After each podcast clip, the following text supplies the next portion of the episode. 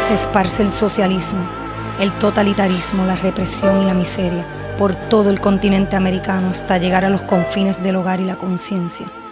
En Puerto Rico, como en muchos países de Latinoamérica y el mundo, se ha perdido la capacidad de identificar las premisas inarticuladas, es decir, los mensajes ocultos tras los discursos engañosos y las narrativas torcidas de los políticos, la prensa, la academia y otros espacios de poder. Este podcast sale al rescate de esa casi extinta e invaluable capacidad de discernir. Solo así podremos salir en defensa de nuestra apreciada democracia y nuestra libertad, porque el pueblo es el mejor juez, pero solo si se le brinda la información correcta. Bienvenidos.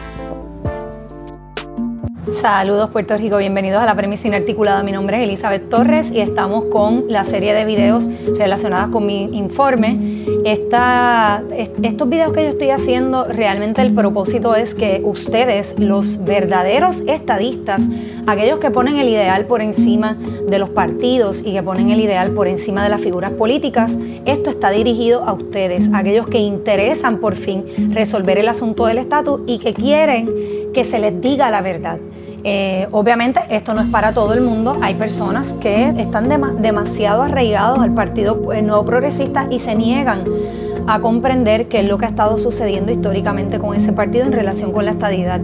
Yo lo entiendo, yo lo entiendo porque yo he sido PNP siempre y, chocar ¿verdad? con la realidad de que aquello que tú creíste no es cierto es difícil y procesarlo es difícil. Y yo sabía, siempre supe que en esta gestión como delegada me iba a tocar a mí la peor parte, que es la parte de decirle a ustedes la verdad.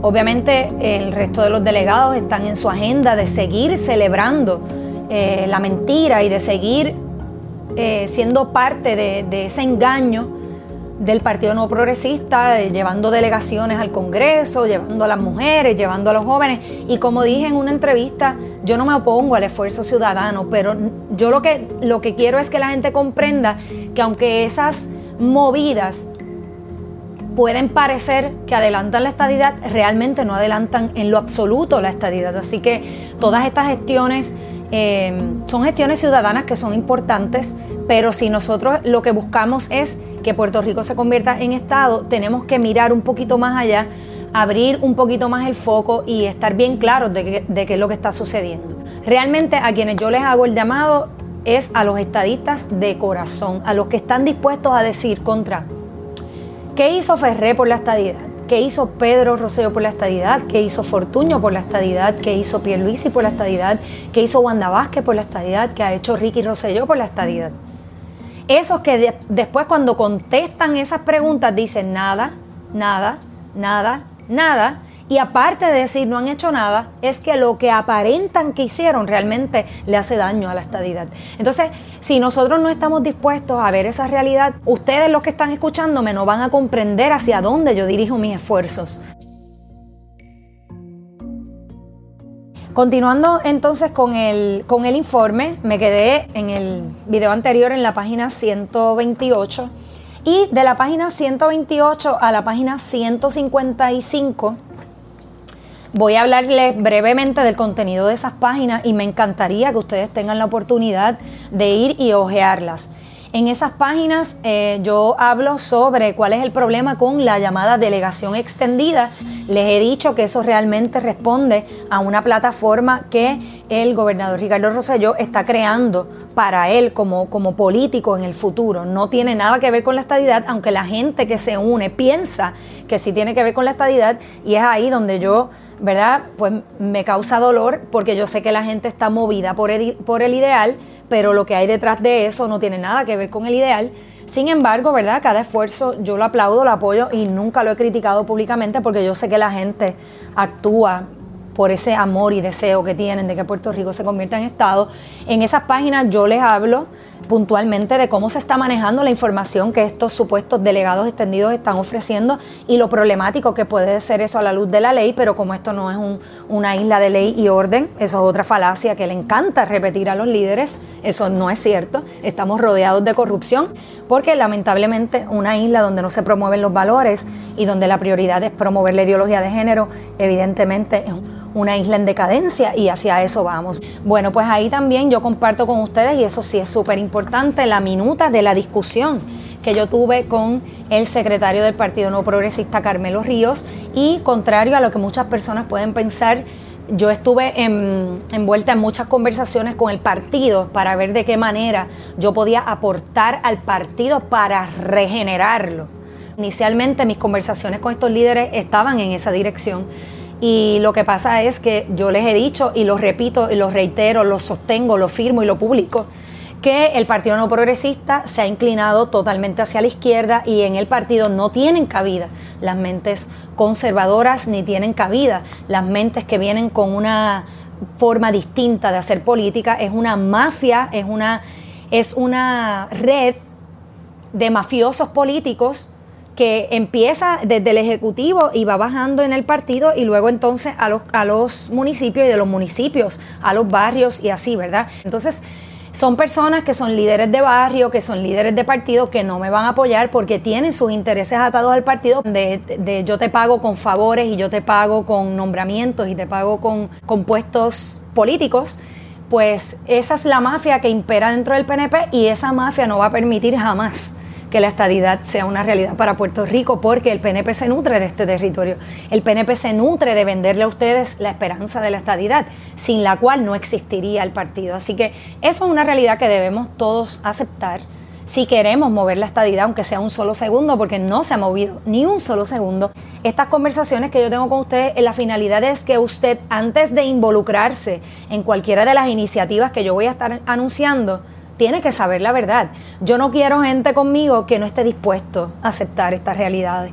Porque entonces viven en el mundo de la falacia, viven en el mundo del mito, viven en el mundo creado por el PNP del espejismo político de que la estadía está cerca cuando no es real.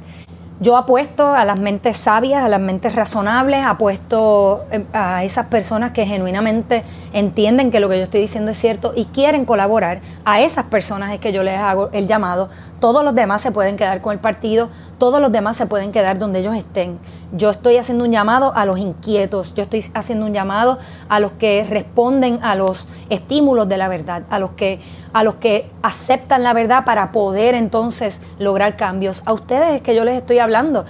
Miren, en la página 138, después que puedan ver la minuta de lo que yo discutí con el señor Carmelo Ríos, Ahí yo hablé del problema del PNP, cómo se ha inclinado hacia las ideas de izquierda, cómo eso afecta a la estadidad, cómo eso afecta la familia, cómo afecta a la composición eh, o cómo afecta más que todo la cultura puertorriqueña, porque somos una cultura conservadora y todas las posturas de este gobierno son contrarias a, las posturas de la mayoría conservadora de esta isla. Y por eso es que yo combato este gobierno y lo combato fervorosamente porque estoy convencida de que, puedo hacerlo dentro de una democracia y de que estoy del lado correcto de estos asuntos. En la página 138 tienen como siempre las tablas que yo le hago con todas las reuniones, con todas las iniciativas, con todas las discusiones que se dieron. Y bien importante en esta parte, en la página 139, yo les pongo eh, como subtítulo, hago una tabla que, que hace como un resumen y pongo problemas identificados. ¿Qué problemas yo identifique en cuanto al asunto del estatus y particularmente en, cuanto al asunto de la estadidad, porque el asunto del estatus nos compete a todos los puertorriqueños. Es un asunto que no puede excluir a los demás, porque entonces no sería una solución eh, basada en la justicia. Las soluciones basadas en la justicia es poner en una papeleta todas las opciones, aunque no nos gusten, aunque no las apoyemos, pero donde todas las voces puedan estar expresadas y con un plebiscito con aval federal, como en efecto este, este gobierno puede hacer sin necesidad de pasar por la legislatura y no lo quiere hacer. Así que ahí yo identifico en estas, en estas dos páginas, son páginas bien importantes, la 139 y la 140, porque aquí yo les hablo del plebiscito de 2020, que lo utilizaron como un gancho político. El plebiscito fue utilizado por este gobernador eh, en conversaciones con la ex gobernadora Wanda Vázquez para que aprobase esa ley, para llevar a cabo esa consulta y eh, asegurarse ganar la gobernación. Esa es la realidad. Yo sé que a ustedes no les gusta escuchar esto, pero esa es la realidad. La han dicho muchos comentaristas y tienen toda la razón. En mis indagaciones, en mis conversaciones, Yo lo pude corroborar, fue doloroso para mí porque yo apoyé muchísimo ese plebiscito y, e hice eh, muchas manifestaciones, eh, muchas expresiones públicas para que la gente se moviese y votase en ese plebiscito. Yo también lo hice y lo publiqué. Así que yo también fui engañada, igual que ustedes, y lo lamento que sea así, pero de nuevo estamos hablando desde la realidad para poder mover el asunto del estatus. Ese plebiscito de 2020 es un plebiscito sin aval federal, pero lo, forzaron para que ganase el, PNP en las elecciones. luego de ese plebiscito se elabora o se pasa la ley 165, que alegadamente es para implementar la petición de estadidad a base del plebiscito 2020, ¿verdad? Donde le venden a ustedes que eh, gracias a ese resultado nosotros estamos más cerca que nunca de la estadidad y el Congreso está obligado. es una locura. El territorio no puede obligar al Congreso a nada. Pero ellos te venden que el Congreso está obligado actuar sobre ese mandato popular. Eso es falso. El lamento también decirlo, pero eso es una falsedad. Yo creo que lo apropiado sería decirles, mira, ahora sí hay una mayoría contundente. El pueblo puertorriqueño sí escogió la estadidad en su inmensa mayoría, 53% es mayoría en una democracia, 50 más 1 es mayoría. Eh, eso es irrefutable. Pero a base de ese plebiscito, lo que corresponde ahora es hacer una consulta con aval federal porque estas consultas solamente tienen efecto para nosotros, no tienen ningún efecto en el Congreso.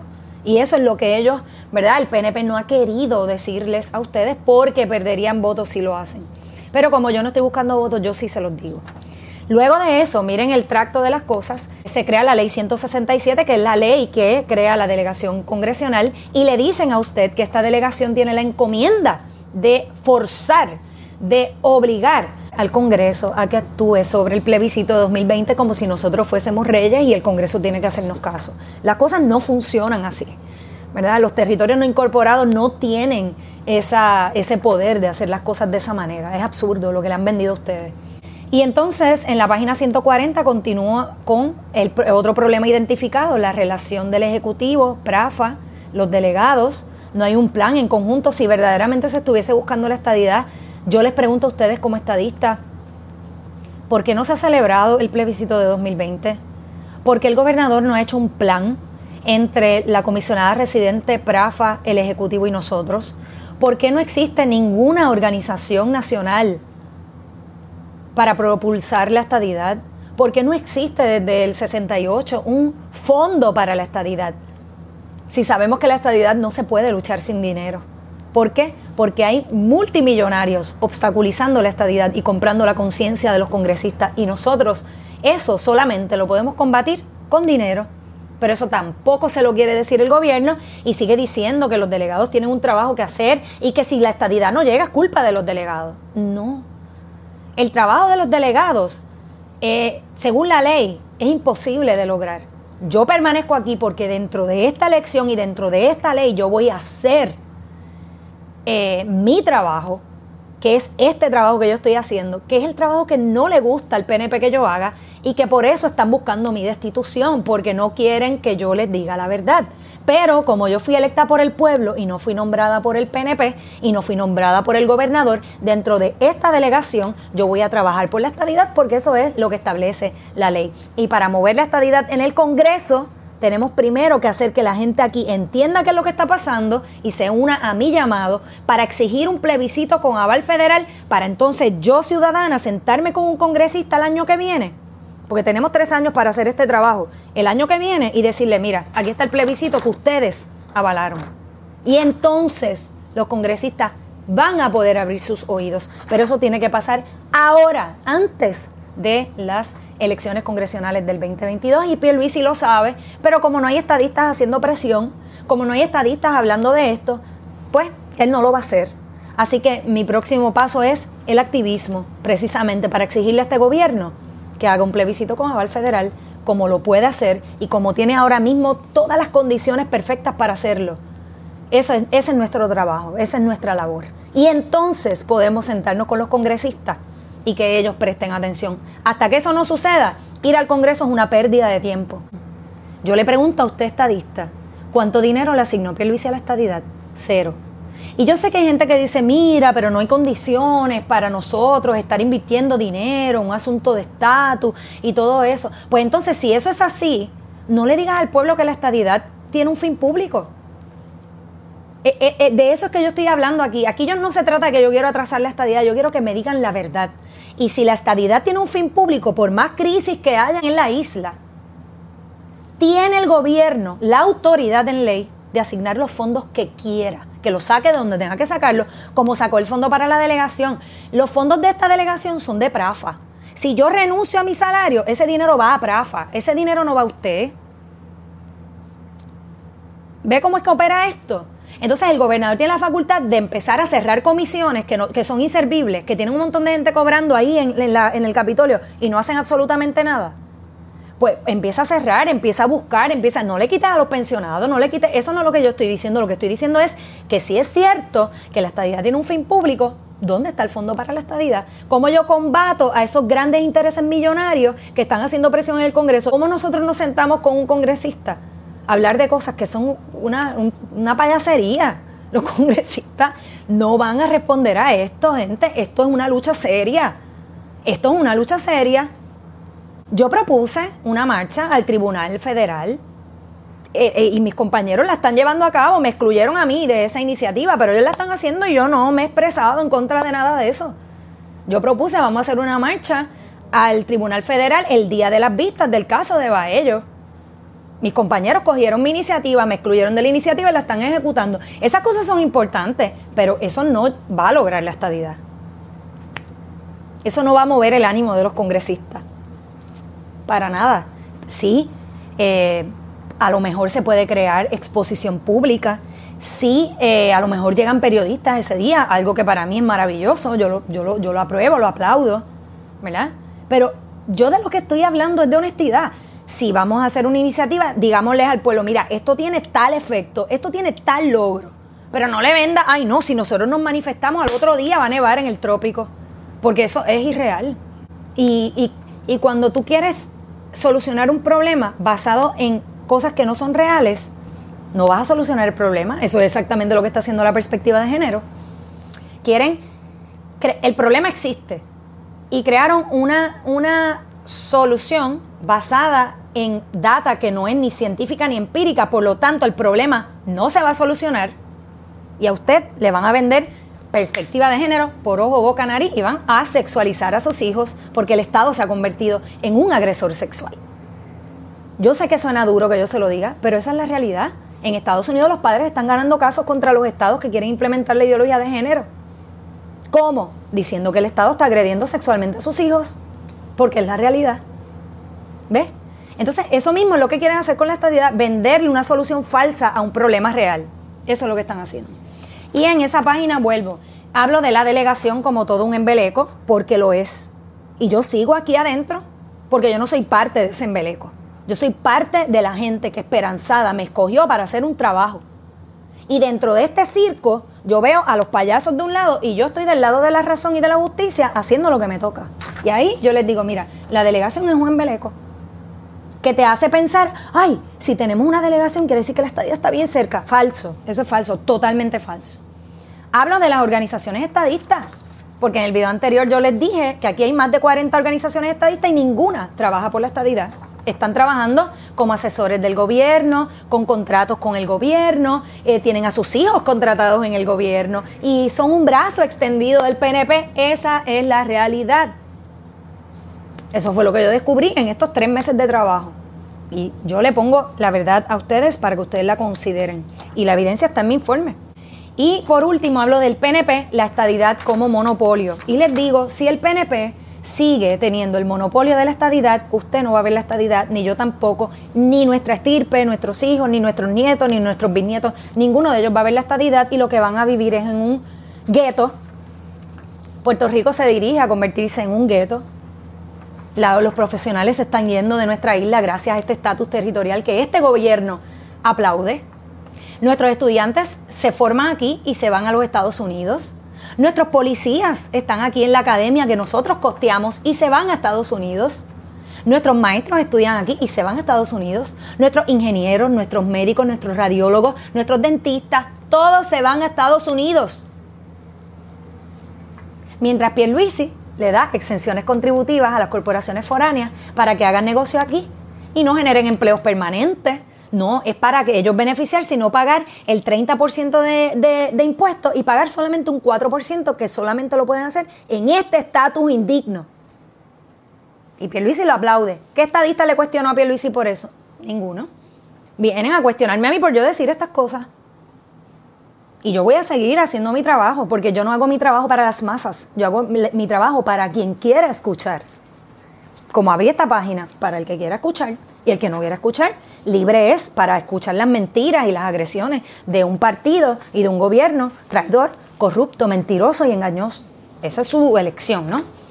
Y bueno, en la página 141 empiezo con una reflexión. Cada cierto tiempo yo hago unas reflexiones y aquí arranco con una cita de Albert Einstein que dice, The world is a dangerous place to live, not because of the people who are evil, but because of the people who don't do anything about it. Y y verdaderamente de eso es que yo les he estado hablando en este video, con un video que habla así del informe, pero que también es bastante reflexivo porque mi último video habla de la estadidad en los últimos 10 años y qué vamos a hacer próximamente para tratar de acercar la estadidad a esta isla para aquellos que genuinamente creemos en la estadidad sin necesidad de destruir a los que creen en otra cosa. Nosotros no tenemos que hacer eso para adelantar nuestra causa. Al contrario, el Congreso está esperando consenso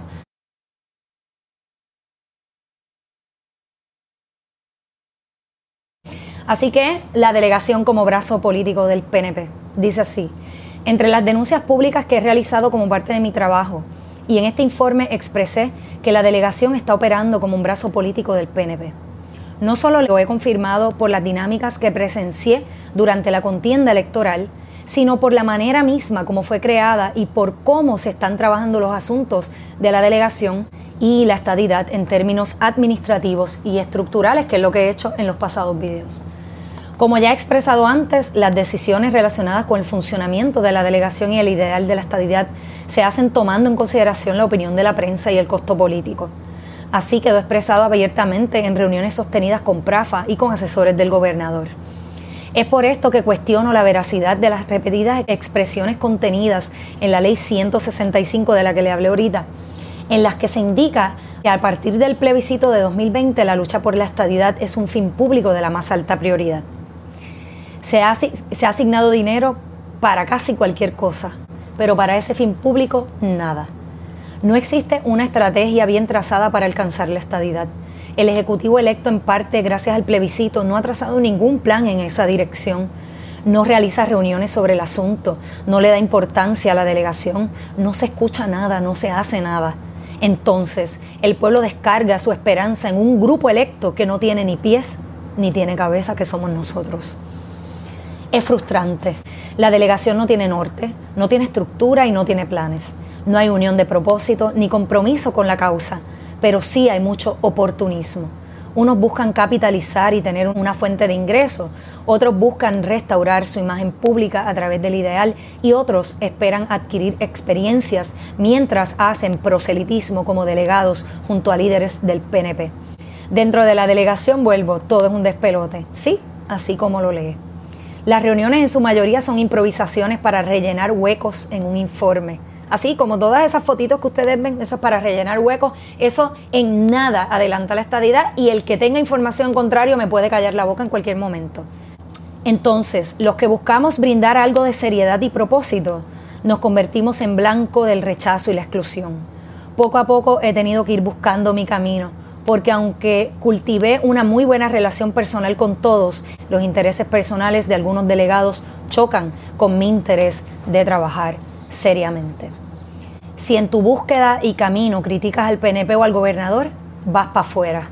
Mientras escribo este informe, el senador Carmelo Ríos la delegada Melinda Romero, la ex senadora Zoela Boy y sus grupúsculos de niñatos demócratas progre han usado todos sus accesos y tentáculos en los medios y no han cesado de caminar por todos los espacios públicos, acaparando todos los vehículos posibles como prensa escrita, radio, redes, televisión, en todos los espacios y horarios para llevar calumnias y comentarios insidiosos contra mi persona e ir incrustando en un sentimiento de rechazo colectivo en mi contra.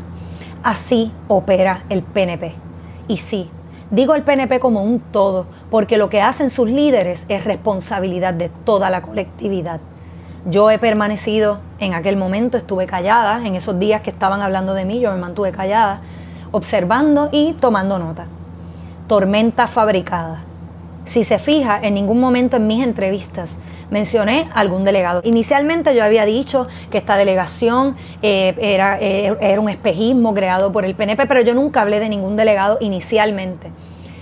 Y aún así, ¿verdad? No era necesario yo hablar de los delegados, pero yo sabía que a través de este informe sería más efectivo denunciar la verdad. En ningún momento dije o dejé entrever que no creo en la estadidad. Eso fue un invento de ellos para destruirme. Jamás diría algo así y ellos lo saben bien.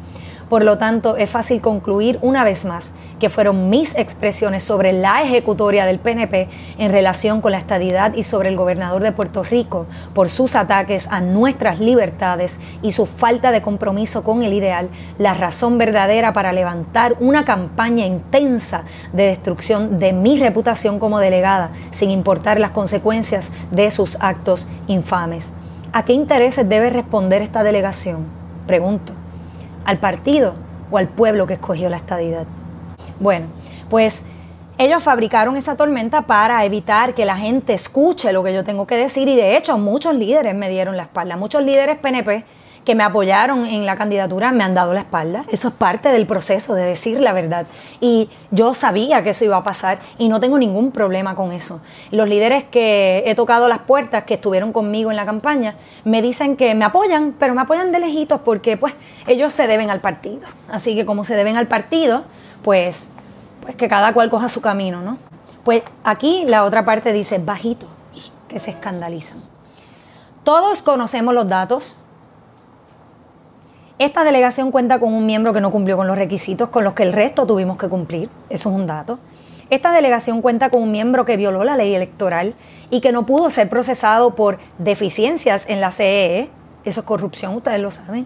Esta delegación cuenta con una persona que ni siquiera votó por la estadidad en el plebiscito y aunque eso no es requisito como tú, o sea, no es requisito para ser delegado, pero como tú vas a hacer defensa de un plebiscito en el que tú no participaste, ¿verdad? Son cuestiones que yo me hago como estadista. Y bueno, pero de eso nadie quiere hablar. De la pobrísima imagen pública de este cuerpo, de la incompetencia del partido para, crear un equipo sin igual, como merece nuestro ideal. O sea, ellos no son capaces porque lo que crearon fue este revolú. Así que el, el, PNP no es capaz de crear un mecanismo serio eh, con miras a la estadidad. Y si un partido no puede hacer eso, no puede decir que es un partido estadista, porque no tiene la estadidad como norte. Eh, de la incompetencia del partido para crear un equipo sin igual como merece nuestro ideal, de la improvisación y la mediocridad del proceso para forzar su existencia, o sea, la existencia de esta delegación. Aún a destiempo de eso nadie quiere que se hable, de la falta de norte, de la falta de seriedad en esta delegación, no, de eso nadie quiere hablar de eso. A eso le aplican la fórmula del silencio, la censura y la complicidad prefieren enfocarse en la cara nueva, en esta, en, Elizabeth. Prefieren enfocarse en la cara nueva que no teme decir la verdad y que defiende la estadidad como ninguno de ellos jamás lo hará. Yo lo digo porque mi, mi compromiso es genuino y el de ellos no lo es. Eso es lo que yo estoy diciendo. ¿Por qué?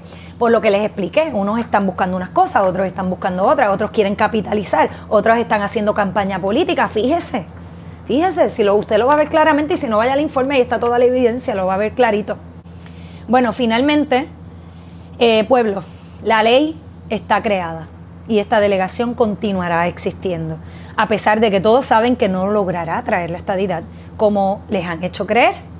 Yo continúo haciendo mi trabajo enfocada en el propósito, pero por mi cuenta y a mi manera, Obviamente porque para mí es la manera correcta, una manera ordenada, una manera seria, una manera basada en la verdad y una manera libre de espejismos políticos.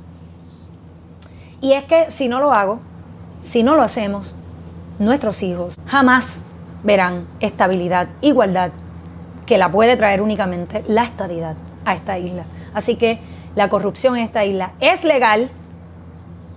Así han convertido la estabilidad en un espejismo a través de la corrupción legal. Bueno, pues aquí, después de esa página, voy a dar un salto desde la 143 nos vamos por ahí para abajo hasta la página 155, porque en estas páginas que están aquí, que ustedes las pueden ver, ustedes, ustedes van a observar cómo es que los delegados roban mis ideas, las ejecutan a mi espalda, me excluyen y después le hacen creer a ustedes que es que yo no colaboro. Eso está ahí. Eso está ahí en esas páginas, con evidencia. Envían cartas, no me incluyen, me lo dicen después que las han enviado. Eh, las mujeres estadistas estuvieron en DC, yo no fui parte de eso, nunca me, ellos me excluyeron del proceso. Yo hablé con Jackie Rodríguez, la líder, a ella le sorprendió muchísimo que yo no fuese parte de eso, porque claro, la idea es, esa, excluirme de todo y después decir que yo no colaboro. Lo mismo hicieron con el amicus, el recurso que se llevó del caso de Baello fue un recurso que lo escribió Ricky para resaltar su imagen como gobernador y para resaltar el hecho de que él fue un delegado electo right in.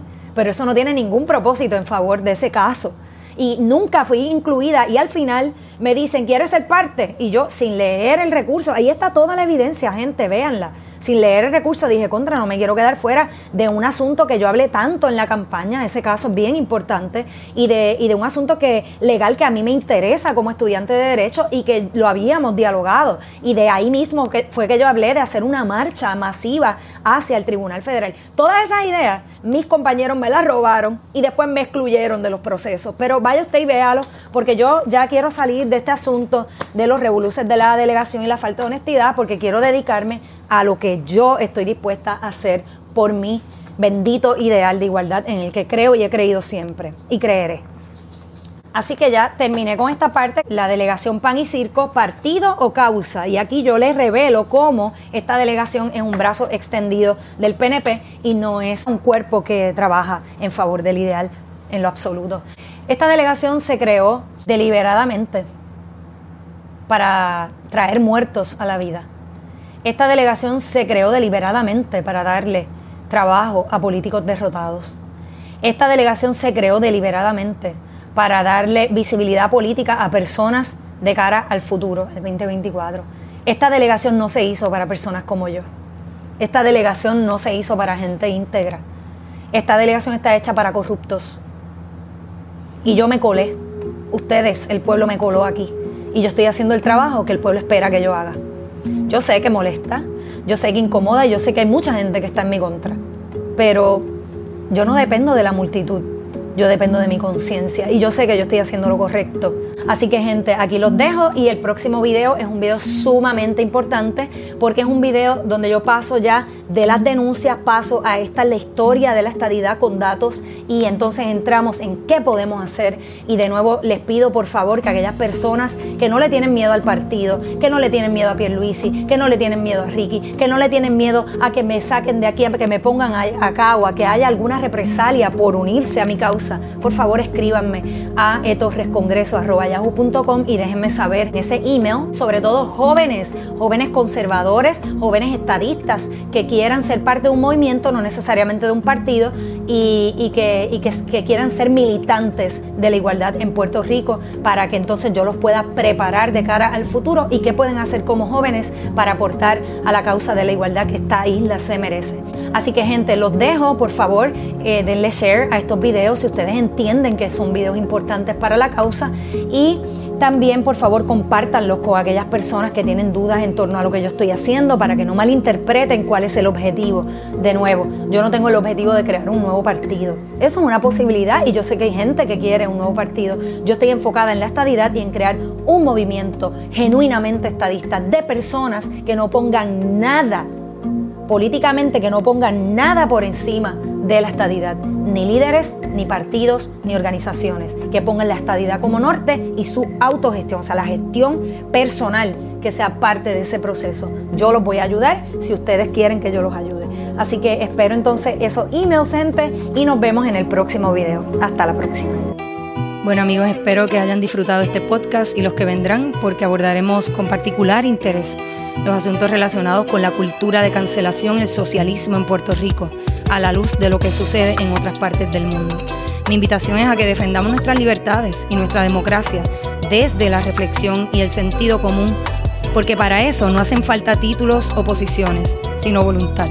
Les exhorto a seguirme en las redes sociales de YouTube, Facebook, Instagram y Twitter, donde me consiguen como la premisa inarticulada. Hasta la próxima, gente.